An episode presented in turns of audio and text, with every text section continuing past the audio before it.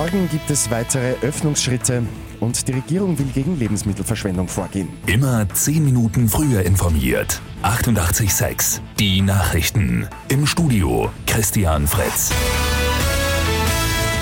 Morgen gibt es weitere Öffnungsschritte. Die Sperrstunde wird auf Mitternacht nach hinten verlegt, rechtzeitig vor Beginn der Fußball-EM dann übermorgen. Der Besuch in der Gastronomie kann ab morgen auch in größerer Runde stattfinden. In Innenbereichen sind pro Tisch acht Erwachsene plus Kinder erlaubt, im Freien 16 plus Kinder. Einschränkungen auf verschiedene Haushalte gibt es dann nicht mehr.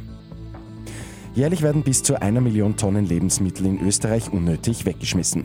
Die Lebensmittelverschwendung ist heute im Ministerrat Thema. Eine Koordinierungsstelle soll kommen und zwar unter der Leitung des Umweltministeriums. Aufgabe ist die Steuerung einer Strategie und eines Aktionsplans zur Vermeidung von Lebensmittelabfällen.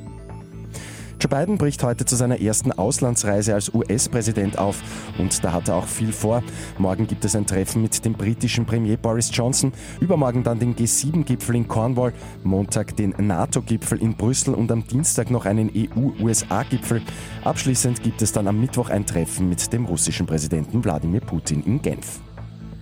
Und in Österreich gibt es künftig mehr Fachhochschulstudienplätze. Die gute Nachricht zum Schluss. Insgesamt sind knapp 350 zusätzliche Plätze für Studienanfänger geschaffen worden. Start ist mit dem Studienjahr 2022-23. Mit 886 immer 10 Minuten früher informiert.